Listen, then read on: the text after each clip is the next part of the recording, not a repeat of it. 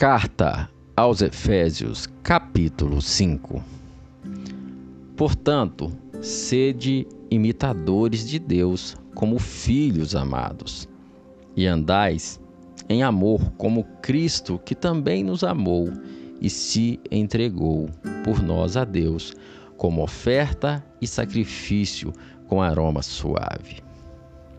Entre vós não deve haver nem sequer menção de imoralidade sexual, como também de nenhuma espécie de impureza e de cobiça, pois essas atitudes não são adequadas aos santos.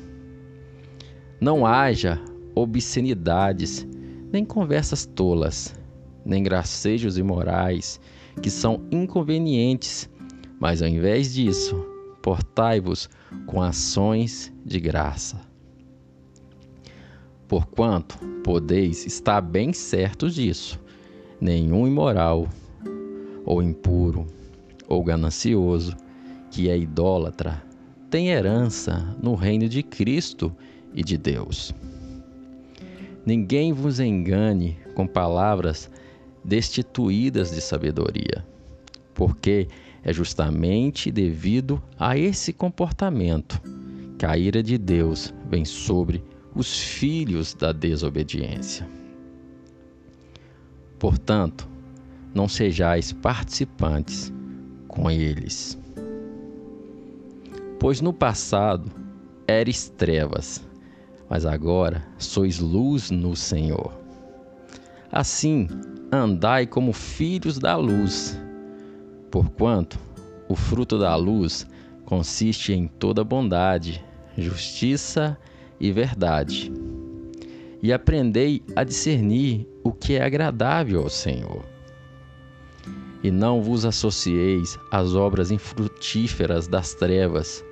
Pelo contrário, condenai-as, pois é vergonhoso até mesmo mencionar as coisas que fazem as escondidas. Mas todas essas atitudes, sendo condenadas, manifesta-se pela luz, pois absolutamente tudo se torna visível diante da luz.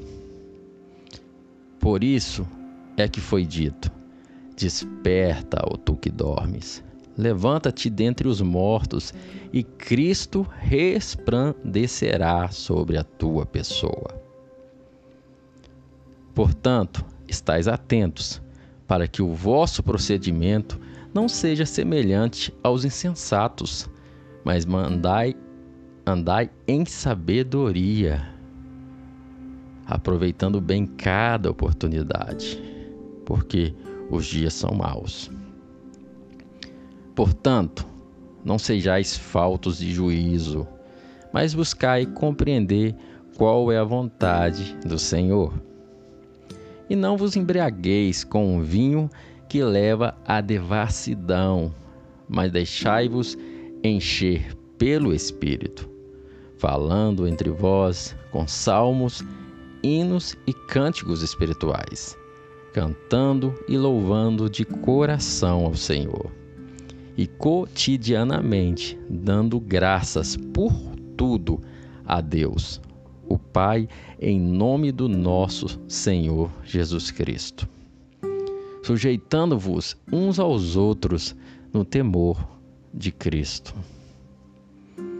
Esposas, cada uma de vós respeitai ao vosso marido, porquanto sois submissas ao Senhor.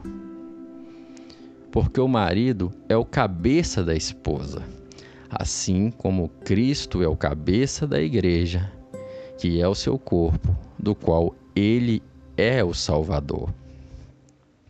Assim como a igreja está sujeita a Cristo, de igual modo, as esposas estejam em tudo sujeitas aos seus próprios maridos. Maridos, cada um de vós amai a vossa esposa, assim como Cristo amou a sua igreja e se sacrificou por ela, a fim de santificá-la, tendo-a purificado com o lavar da água por meio da palavra e para apresentá-la a si mesmo como igreja gloriosa, sem mancha, sem ruga ou qualquer outra imperfeição, mas santa e inculpável. Sendo assim, o marido deve amar sua esposa como ama o seu próprio corpo. Quem ama sua esposa, ama a si mesmo. Pois ninguém jamais odiou o próprio corpo, antes o alimenta, dele cuida, assim como Cristo zela pela igreja, pois somos membros do seu corpo. Por esse motivo, o homem deixará pai e mãe e se unirá à sua esposa, e os dois se tornarão uma só carne. Este é um mistério grandioso.